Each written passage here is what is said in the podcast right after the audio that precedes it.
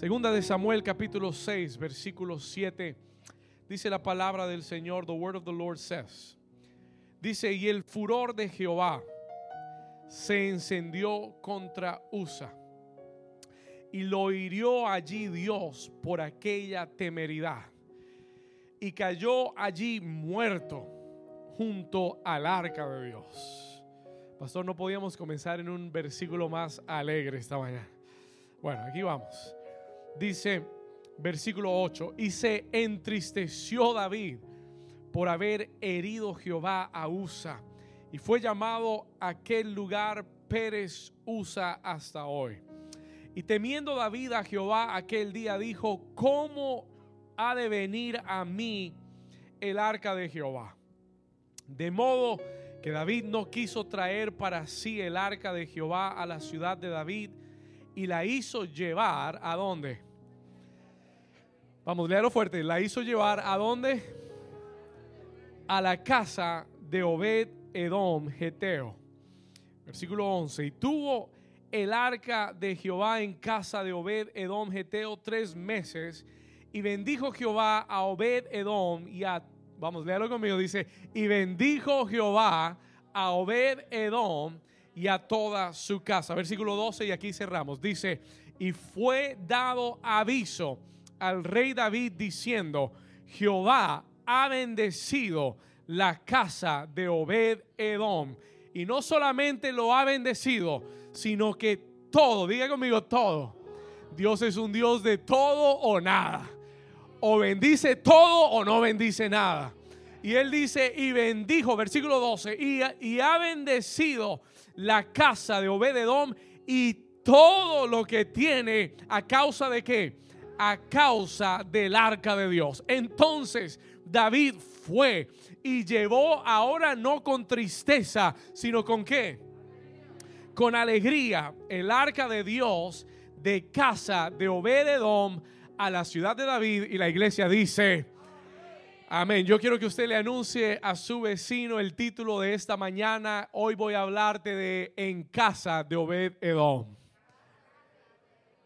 Muy bien, puede tomar su lugar. You can take your place this morning.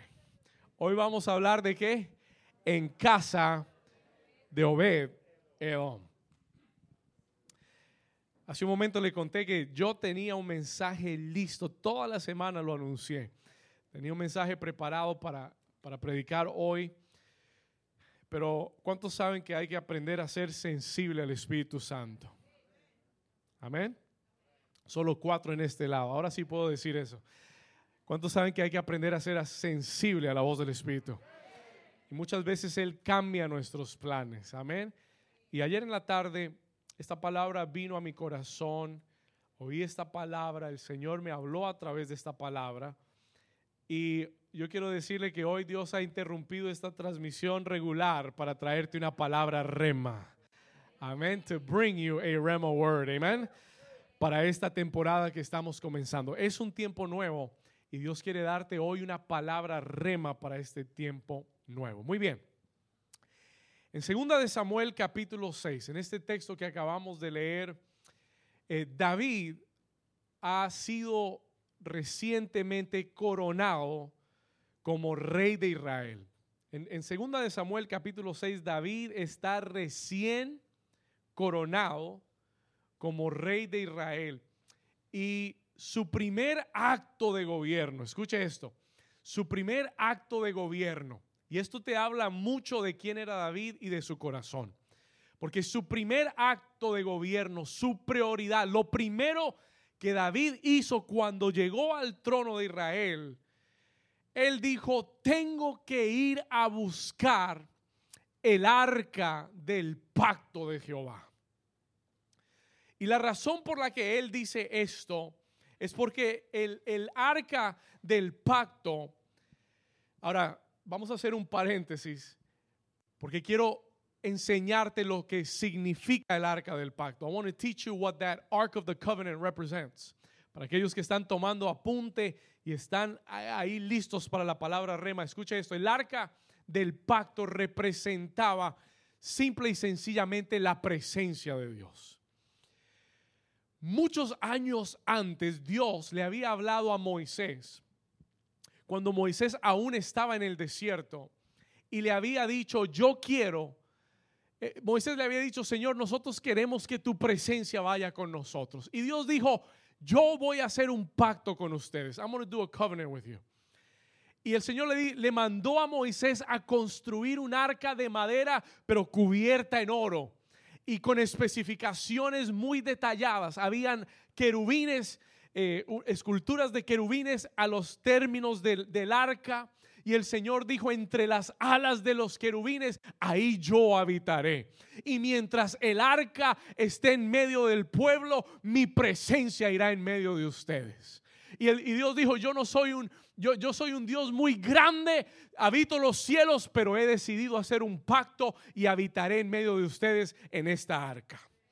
Así que el arca del pacto representaba la presencia de Dios. It represented the presence of God. Ahora escúcheme bien. Escúcheme bien. Años atrás, el arca del pacto había sido capturada por los filisteos. Have been captured by the Philistines. Yo le hablé hace unas semanas atrás de los filisteos, ¿cuántos recuerdan? Hablamos del Dios del rompimiento y le dije que hay un enemigo, hay unos enemigos que se llaman los filisteos. Digan conmigo los filisteos. Y los filisteos representan a esos enemigos que siempre vienen a desviarte del propósito de Dios. Y años atrás, escuche esto, los filisteos, the Philistines, habían capturado el arca del pacto y se la habían llevado a su territorio. E Israel, Israel había perdido el tesoro de la presencia de Dios, of the presence of God. Ahora, digo esto para darle mi primer punto en esta mañana, because I want to give you my first point this morning, lo que el Señor me dijo que te dijera. Una de las estrategias del enemigo para derrotar tu vida es y será siempre el desconectarte de la presencia de Dios. Ahora, ponme atención por un momento. Listen to me carefully for a moment. Los filisteos querían derrotar a Israel. Israel llevó el arca al campo de batalla sin haber consultado a Dios. Y ellos tomaron el arca y se la robaron a Israel. Y la llevaron a su campamento. Y comenzó, escuche esto, y comenzó uno de los de las épocas más difíciles para Israel como nación. El, el, sumo sacerdote, el sacerdote Elí dijo, se ha apartado la gloria de Dios de Israel. Se ha ido la gloria de Dios de Israel. Y hoy quiero advertirte, and I want to warn you, que los filisteos hoy siguen tratando de robar el arca de Dios de tu casa. Hoy vine a advertirte en esta mañana que a través de esta pandemia, through this pandemic, y a través de, de, esta desconexión que hemos tenido de separarnos, de no estar en la casa de Dios, una de las cosas que el enemigo ha tratado de hacer en la vida de muchos hogares cristianos y de muchos hijos de Dios es robarse el arca de Dios de tu casa. Es robar, desconectarte de la presencia de Dios en tu vida. ¿Sabe por qué? You know why? Porque si Él logra desconectarte a ti de la presencia de Dios, entonces hará que te debilites espiritualmente. Y si te debilitas espiritualmente, derrotará tu vida, tu familia, tus hijos, tu economía, tu salud y todo lo que tienes será derrotado. Will be defeated. ¿Alguien me está entendiendo? La estrategia del enemigo para vencerte es que Él entiende que mientras Dios esté contigo, tú eres indestructible. No importa lo que estés atravesando, no importa lo que estés viviendo, tú puedes estar en el valle de sombra de muerte. David dijo, aunque ande en el valle de sombra de muerte, no temeré mal alguno. ¿Por qué? Porque tu vara y tu callado, tu presencia me infundirán aliento. Aderezas mesas delante de mí en presencia de mis angustiadores. Pero mi cabeza estará ungida con aceite. Mi copa es... Why? ¿Por qué? ¿Por qué? ¿Por qué? ¿Por qué? Why? Why? Porque yo puedo estar en el peor de los tiempos, pero si su presencia va conmigo, no temeré mal alguno. Alguien le da un aplauso fuerte al Señor. Alguien está entendiendo el mensaje.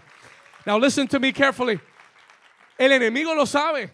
El enemigo sabe que mientras la presencia de Dios esté en tu casa, Él no puede tocar tu vida.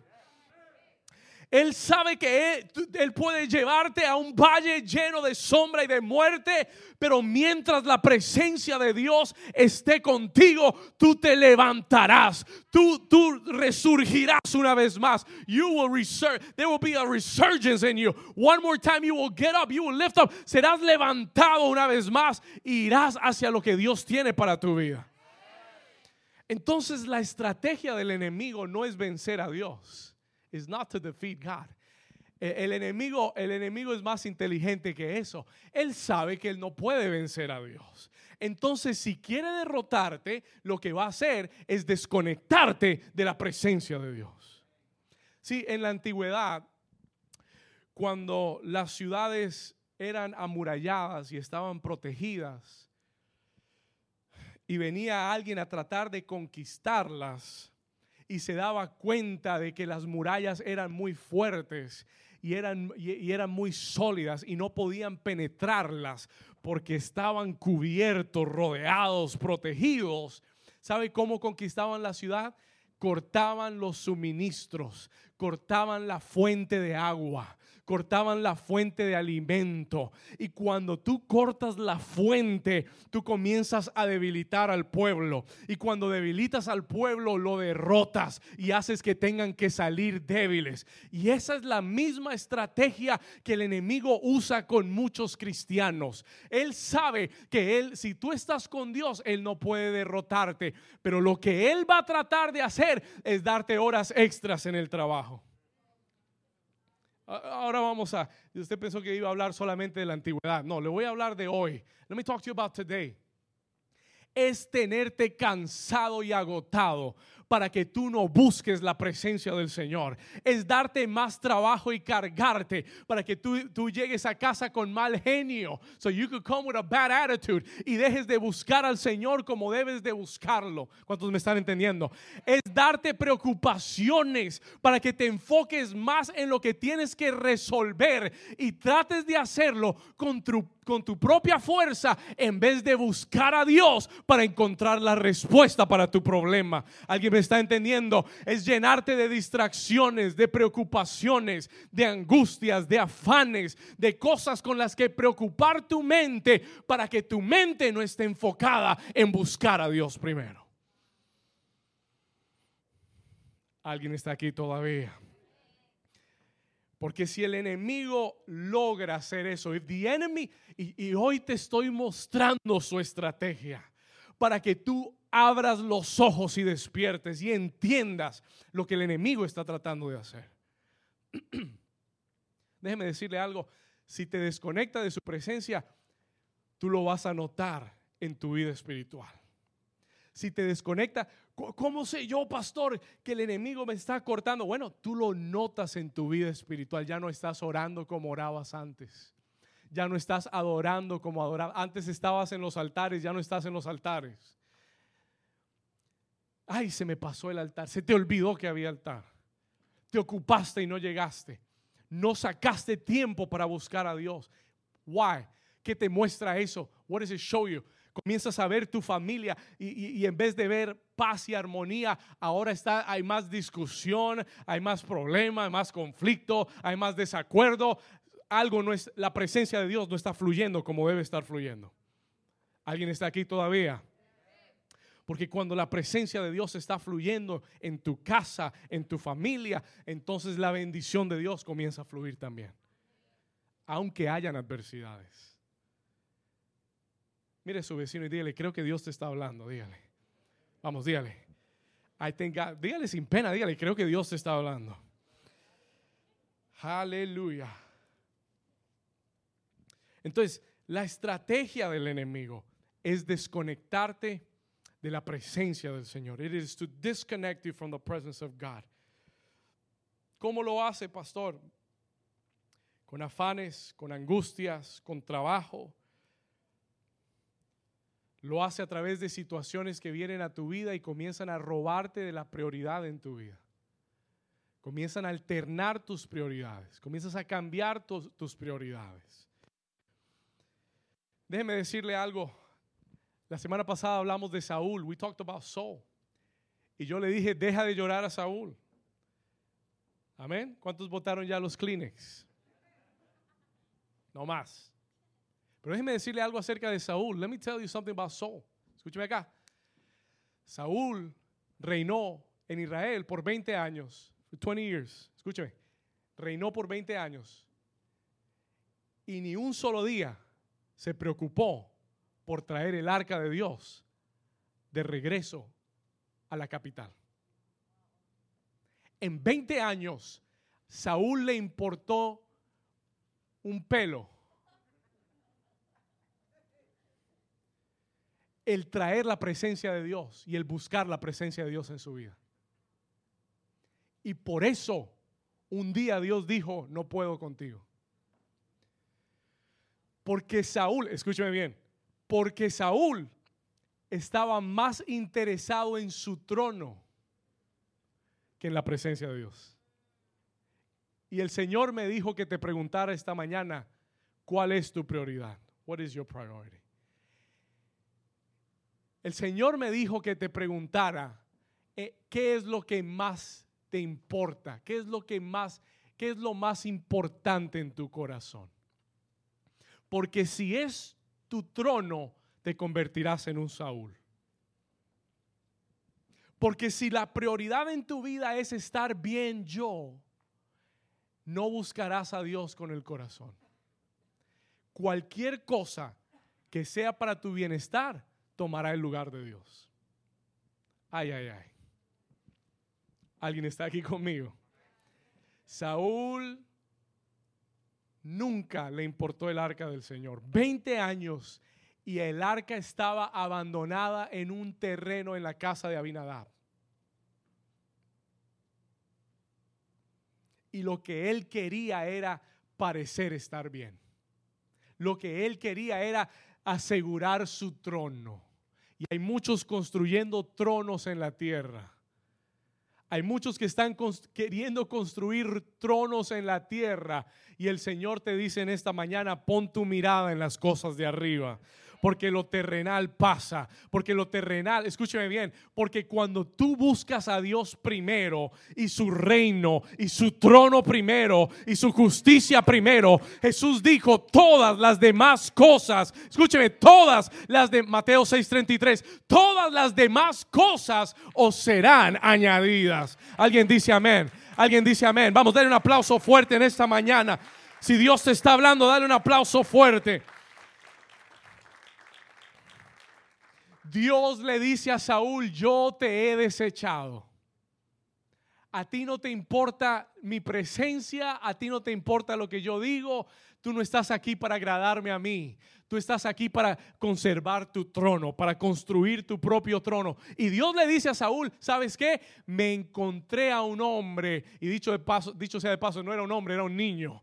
Me encontré un hombre conforme a mi corazón. No tiene la posición, pero tiene el corazón. Y el corazón siempre te llevará a la posición. ¿Alguien dice? ¿Alguien está aquí todavía?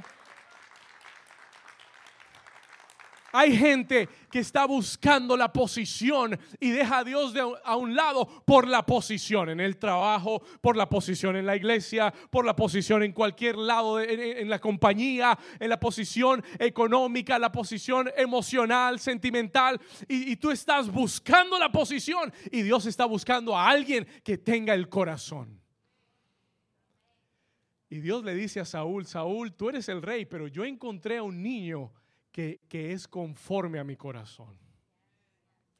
Que está por ahí en un terreno cuidando ovejitas, pero que me canta unas canciones y me compone unos cánticos y, y, busca mi presencia y me ama y me busca y yo voy a tomar a ese niño y lo voy a ungir y lo voy a elevar y lo voy a levantar y él va a vencer lo que tú nunca pudiste vencer. Él va a derrotar los filisteos que tú siempre le huiste. Él los va a tumbar con una sola piedra, los va a derrotar a todos. Porque no es la posición, es el corazón que Dios está buscando. Y cuando tú tienes el corazón correcto, llegarás a la posición correcta. Olvídate de la posición, preocúpate por el corazón. ¿Alguien está aquí todavía? ¿Le puede dar un aplauso al Señor? If God is speaking to you.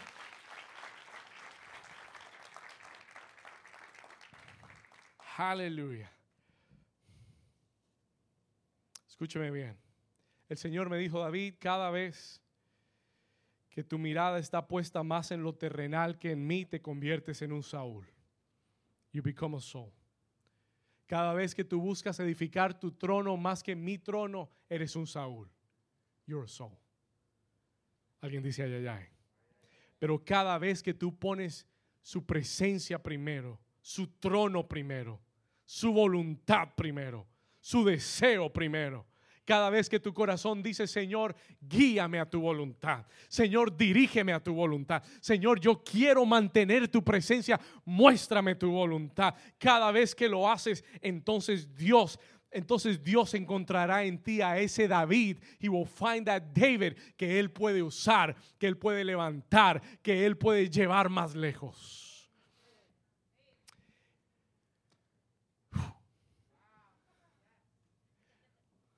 David, vamos, ahora regresamos a la introducción.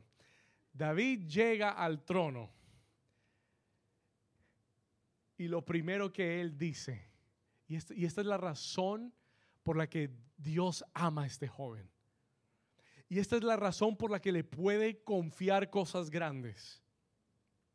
Porque lo primero que David hace cuando llega al trono no es decorar el palacio. Vamos a poner aquí este cuadro y vamos a poner aquí que cambiemos estos muebles que no me gustan, estos eran de Saúl, echémoslo fuera. No, no, no. Lo primero que David dice es dónde está el arca del Señor. No voy a gobernar si la presencia de Dios no está conmigo. Y yo oro que se levanten hombres y mujeres que tengan ese mismo corazón en New Season que digan, Señor, si tu presencia no va conmigo, yo no voy. Señor, si, no, si tu presencia no está conmigo, yo no hago nada sin que tú lo apruebes primero. ¿Alguien está aquí conmigo? Y David hizo su prioridad el buscar el arca de la presencia del Señor. Vamos al versículo 3. Segunda de Samuel, capítulo 6, versículo 3. Second Samuel, chapter 6, verse 3. ¿Cuántos Dios les está hablando esta mañana? Oh, espérese que viene lo mejor. The best is coming. Hold on. Segunda de Samuel capítulo 6 versículo 3. Y pusieron, David fue a casa de Abinadab y encontró el arca. He found the ark. Y dice la Biblia en el versículo 3, y pusieron el arca de Dios sobre un carro nuevo. Gloria a Dios. Un carro nuevo. Escuche. Y la llevaron de casa, de la casa de Abinadab, que estaba en el collado, y note estos dos nombres porque le voy a hablar un poquito de ellos, y Usa y Ayo, hijos de Abinadab, guiaban el carro nuevo. Diga conmigo, carro nuevo. Y en cualquier otro contexto, un carro nuevo es una bendición. ¿Cuántos dicen amén? ¿Cuántos necesitan un carro nuevo? Amén. Vamos a orar por eso también. Ok. Palabra rema, pastor, palabra rema. En cualquier otro contexto, en any other context, escúcheme, un carro nuevo sería una bendición. Porque este carro nuevo fue algo que ellos diseñaron para poner esta caja pesada y poder transportarla desde donde estaba, que era una buena distancia, hasta Jerusalén. Y este carro nuevo representa, escuche esto, comodidad. Y este carro nuevo, escríbalo, representa, what does it represent? Comodidad. Y representa, número dos, la estructura del hombre. The structure of man. Ah, se lo voy a explicar por un momento. Sí, en cualquier otro contexto eso está bien. Pero cuando se trata de las cosas de Dios, la palabra comodidad no existe. Y yo tengo que pelear con esto como pastor y, trato de enseñárselo a mis líderes y trato de enseñárselo a la iglesia. En el reino de Dios no hay comodidad. There is no comfort. Si tú estás buscando comodidad en el reino, estás en el reino equivocado. Jesús dijo, el reino de los cielos sufre violencia. En el reino no hay comodidad. There is no comfort. Y cuando tú quieres llevar la presencia de Dios en tu vida, y cuando tú quieres cargar la presencia de Dios en tu vida, no lo puedes lograr a tu comodidad. Dios le había dicho a Israel, el arca tiene que ser cargada por levitas y tiene que ir sobre los hombros de ellos. Pero esta gente dice, bueno, vamos a hacerlo un poquito más fácil porque es que eh, eh, da dolor de espalda y después hay que ir al médico. Vamos a hacer un carro, hagámoslo nuevo y transportémoslo y llevémoslo. Y la Biblia dice que hubieron dos hombres. Ahora escúcheme bien, diga conmigo, en el reino, dígalo fuerte, diga, en el reino no hay comodidad. Sí, si tú quieres, Dios me dijo que te dijera que si tú quieres la presencia de Dios sobre tu casa, if you want the presence of God over your house, Dios me dijo, siempre que tú quieras llevar mi presencia, esto va a requerir sacrificio, entrega, compromiso. Nadie que quiera la presencia de Dios lo puede hacer con comodidad, tiene que hacerlo con sacrificio.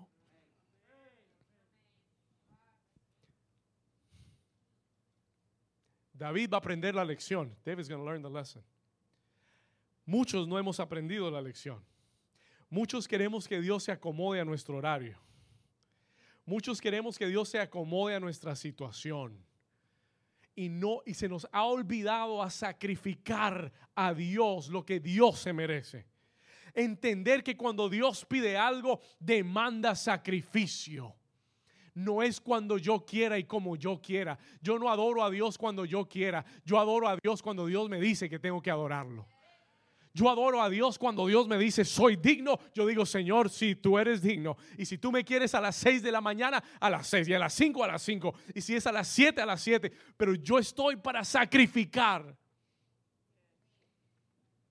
Y tenemos que quitarnos esa mentalidad de comodidad porque vivimos en una cultura cómoda. Vivimos en una cultura que todo lo hace más cómodo. No puede venir al servicio de las 7, venga el de las 9. No puede a las 9, venga a las 11. No puede a las 11, venga a la 1. No puede a la 1, venga el sábado a las 7. Venga. Y acomodamos a Dios como podamos. ¿Alguien está entendiendo? Y por eso estamos viviendo en medio de una cultura sin Dios. Y por eso estamos en una nación que ha levantado ídolos a la comodidad, al dinero, ha levantado ídolos de, placeres. ¿Cuántos me están entendiendo? Y nuestra cultura quiere hacer todo cómodo. Pero el reino de Dios es de incomodarse. El reino de Dios es de sacrificar. El reino de Dios es de sacrificar mi carne, mis deseos, mi voluntad, lo que yo quiero, lo que, lo que yo deseo por lo que Él anhela en su corazón. Esa gente es la que va a cargar la presencia de Dios.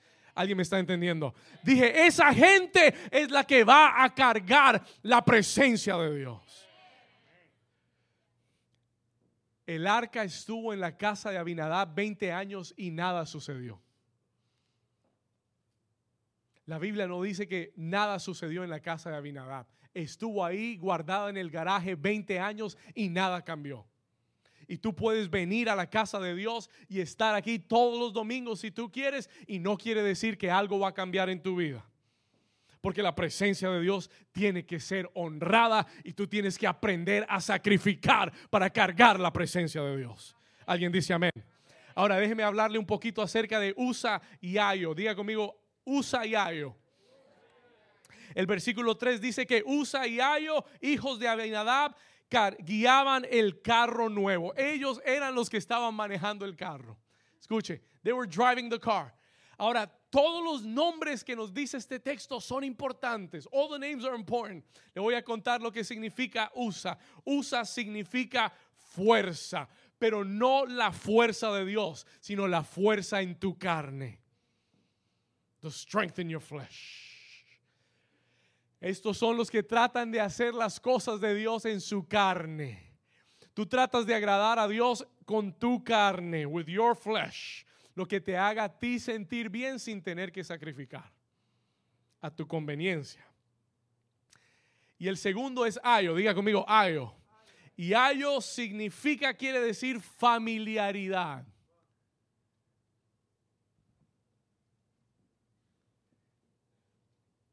familiaridad.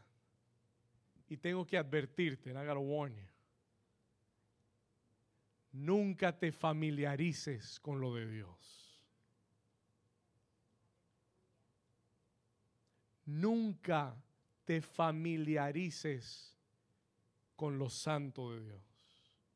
En otras palabras, no pienses que ya tú te la tienes, te la sabes todas y te las tienes ganadas. Nunca tomes la presencia de Dios livianamente. Nunca pienses que yo voy a la iglesia y voy a encontrar la presencia de Dios. Cuando yo quiera. Whenever I want to. La presencia de Dios tenemos que tenerle reverencia. Alguien dice amén.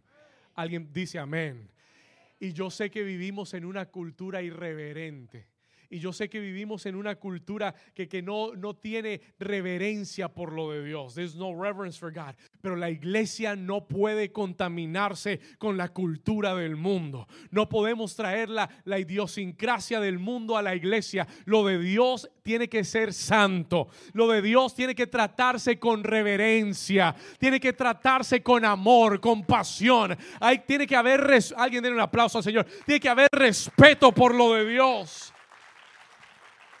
Vamos, iglesia, alguien que diga amén. Sí, Usa y Ayo por 20 años vieron el arca en su casa y se familiarizaron. Y cuando llevaban el arca en el carro nuevo y el arca llegó a un lugarcito donde había unas piedras y se movió y el arca parecía que se iba a caer, Usa metió la mano y enseguida, vamos al versículo 4, let's go to verse 4, o déjeme ver, versículo, vamos al versículo 4, dice, no, vamos a adelantar, 7, vamos al 7. Mira lo que dice el versículo 7, verse 7. Y el furor de Jehová, escuche esto, se encendió contra Usa y lo hirió allí Dios por aquella temeridad. Diga conmigo, temeridad. Y yo tuve que buscar esa palabra temeridad y decirle, Señor, ¿qué, quiere decir temeridad? ¿Sabe lo que quiere decir temeridad? Irreverencia.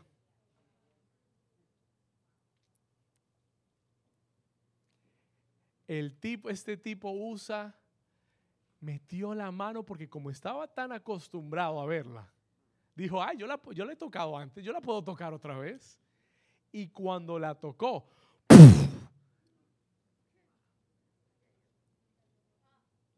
se cayó muerto. Y se acabó la fiesta. El Señor dijo, así no se tratan mis cosas. Así no voy a regresar mi presencia a tu casa. Con irreverencia, con falta de compromiso. Haciendo lo que tú quieres, tu propia voluntad, a tu manera, a tu forma. Hay mucha gente que está buscando la presencia de Dios para que Dios los bendiga y quieres la bendición de Dios sin honrar a Dios como Él te pide que lo honres. Y es un error. Dios no es un amuleto. Dios es santo. Y hay que tratarlo con reverencia. Y su presencia solamente va a ser llevada cuando es honrada. Alguien está conmigo todavía. Alguien todavía me ama. I'm preaching you the truth. Estoy hablando del corazón de Dios en esta mañana.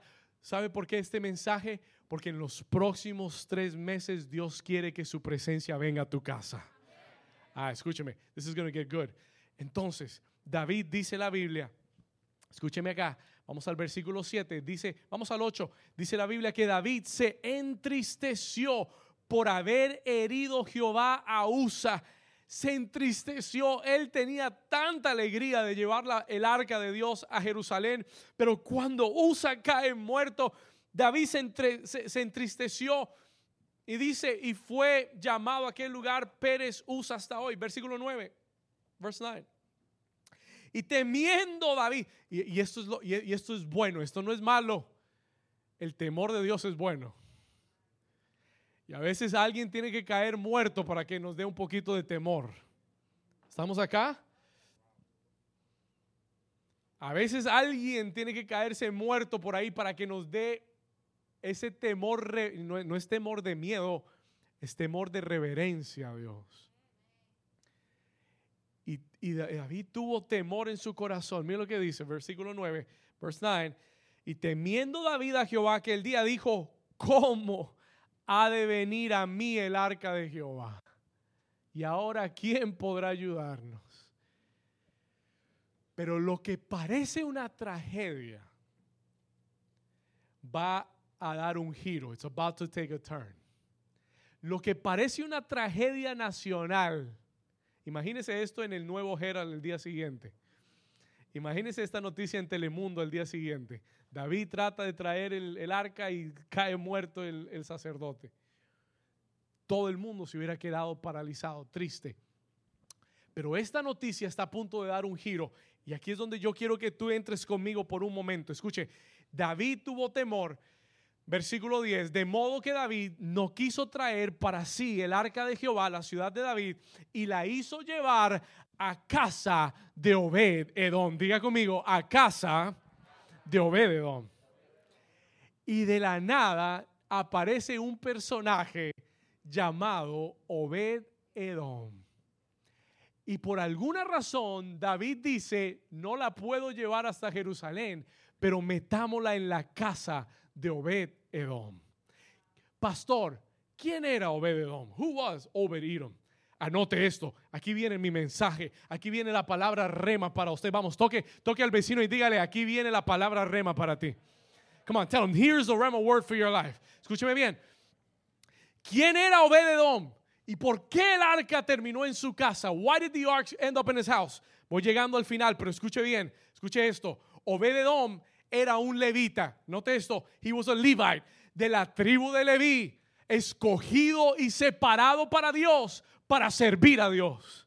Ahora escúcheme bien, Obededom representa un hombre, una mujer que se ha consagrado para Dios. Representa un hombre, una mujer que están comprometidos con Dios para servir a Dios. David dijo, no la vamos a dejar en cualquier casa, vamos a dejar el arca en la casa de un hombre, de una mujer que teman a Dios, que tengan reverencia por Dios, que estén consagrados para servir a Dios. ¿Alguien dice amén? Lo segundo es que Obed Edom, el nombre Obed Edom, the name Obed Edom, significa literalmente, ese nombre significa hombre que obedece a Dios. Hombre que está sujeto a Dios. David dijo, ¿dónde hay una persona que esté o que sea obediente a Dios? Ahí vamos a poner el arca. Diga conmigo, Obed Edom. Acuérdese, Obed obediente.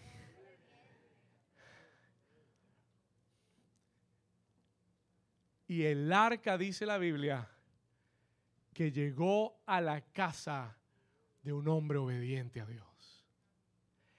Y algo sucede cuando la presencia de Dios llega a la casa de alguien que es obediente a Dios. Algo cambia. Y yo quiero que usted entienda la diferencia. Please understand the difference. El punto no es en tener el arca en mi casa.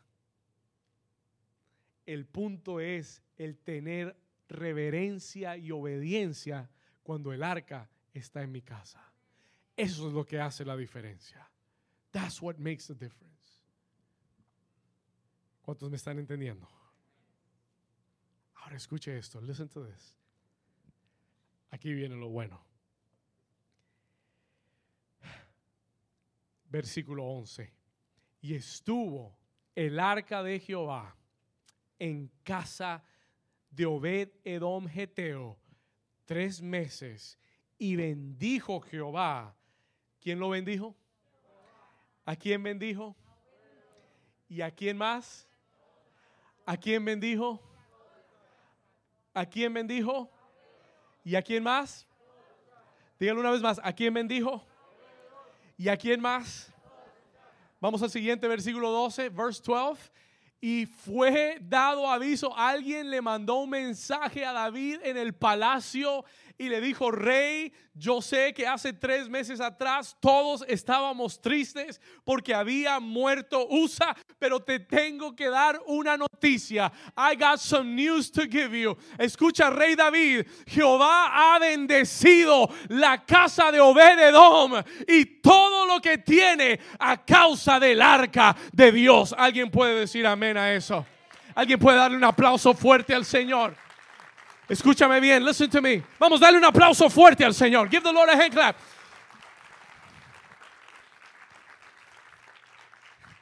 Y el Señor me dijo que te dijera, the Lord told me to tell you, escúchame bien, el Señor me dijo que te dijera esta palabra rema. Hubo algo en este texto que me llamó mucho la atención. There was something that caught my attention.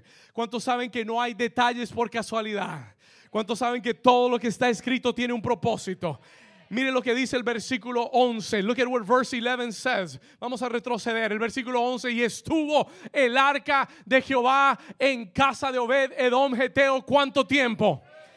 Y el Señor me dijo que te dijera, faltan tres meses para que termine este año. Y si tú decides ser un obededom, y si tú decides honrar a Dios y tener reverencia por su presencia, Dios me dijo que te dijera, Él bendecirá toda tu casa como bendijo a Obed Edom. Dale un aplauso fuerte al Señor.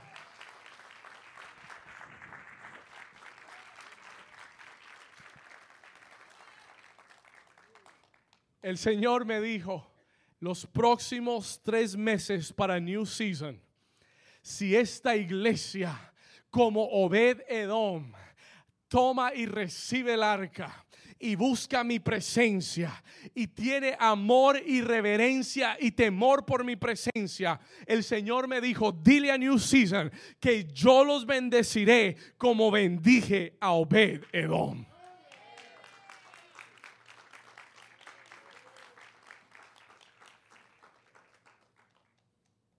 Y esta es una palabra rema para tu vida. This is a rema word for your life. Que tú obedezcas, que tú busques, que tú tengas reverencia por su presencia, que hagas de su presencia una prioridad como nunca antes. No hay trabajo, no hay nada más importante que buscar la presencia de Dios en tu vida todos los días no importa el problema que venga, no importa la situación que se presente, Dios dijo, yo te bendeciré como bendije la casa de Obededom. Y no solamente te bendeciré, tus hijos serán bendecidos, tus finanzas serán bendecidas, tu salud será bendecida. Escúchame, el ministerio será bendecido. New Season, los próximos tres meses, esta casa va a prosperar como nunca antes. Los próximos tres meses, esta casa va a ser bendecida como nunca. Vamos, dale un aplauso a alguien que tenga fe. Oh, yes, Lord. Tu casa será bendecida. Escúchame. Y no es que busquemos a Dios por su bendición, pero es que es imposible que honremos a Dios y su bendición no venga sobre tu vida. Obededón no estaba buscando la bendición. La presencia buscó el corazón obediente y reposó ahí y su casa prosperó. Y alguien fue a donde David y le dijo, la casa de Obededón ha sido bendecida. ¿A causa de qué? Versículo 12, a causa del arca de Dios. Because of the ark of God. Voy a terminar en el versículo 13, verse 13. Mira lo que dice, versículo 13. Y cuando los que llevaban el arca de Dios habían, no, perdón, vamos a retroceder al 12 porque no terminé de leerlo. Dice, ha bendecido la casa de Obededom y todo lo que tiene a causa del arca de Dios. Entonces, lea conmigo y diga, entonces, David fue y llevó con alegría el arca de Dios de casa de Obededom a la ciudad de David. ¿Cuántos dicen amén? Voy a darte tres cosas rápidas. Cómo honrar la presencia de Dios. Y terminamos. And we'll be finished. Número uno, anótelas. No puedo terminar sin decirte cómo honrar la presencia de Dios. Número uno, haciendo de su presencia tu prioridad. La presencia de Dios en tu vida tiene que ser una prioridad. Diga conmigo, una prioridad. No cuando puedas, no cuando tengas tiempo, tú le dedicas a Dios lo mejor de tu tiempo. Y lo haces una prioridad. Número dos, ¿cómo honramos su presencia, pastor? How do we honor his presence? ¿Cómo honramos su presencia? Número dos, buscando a Dios con pasión y no por obligación. ¿Sabe cómo Dios se honra? Cuando tu corazón lo anhela. Cuando tu corazón lo desea. No porque el pastor me dijo que tengo que orar. No porque el pastor está chequeando la lista del altar y si no estoy me va a llamar. Tiene que haber una pasión en tu corazón. Algo en ti tiene que decir, es hora del altar, voy a buscar a Dios. Necesito a Dios. Necesito su presencia. ¿Cuántos pueden sentir la presencia de Dios hoy? Número tres, ¿cómo honro la presencia de Dios? Cuando caminas en obediencia a su palabra. No puedo pedir su presencia y desobedecer su palabra. No puedo pedir la bendición de su presencia y hacer mi propia voluntad. ¿Cómo honro su presencia? Caminando en obediencia. Sometiendo mi vida a su palabra. Y número cuatro, el number four. Cuando pones la presencia de Dios delante de ti. ¿Qué quiere decir eso, pastor? Cuando tú permites que su presencia sea la que te dirija a ti y no que tú dirijas a donde tú quieres que Él vaya. Señor, que tu presencia me guíe, que tu presencia me lleve honras la presencia de Dios cuando permites que su presencia guíe tu vida.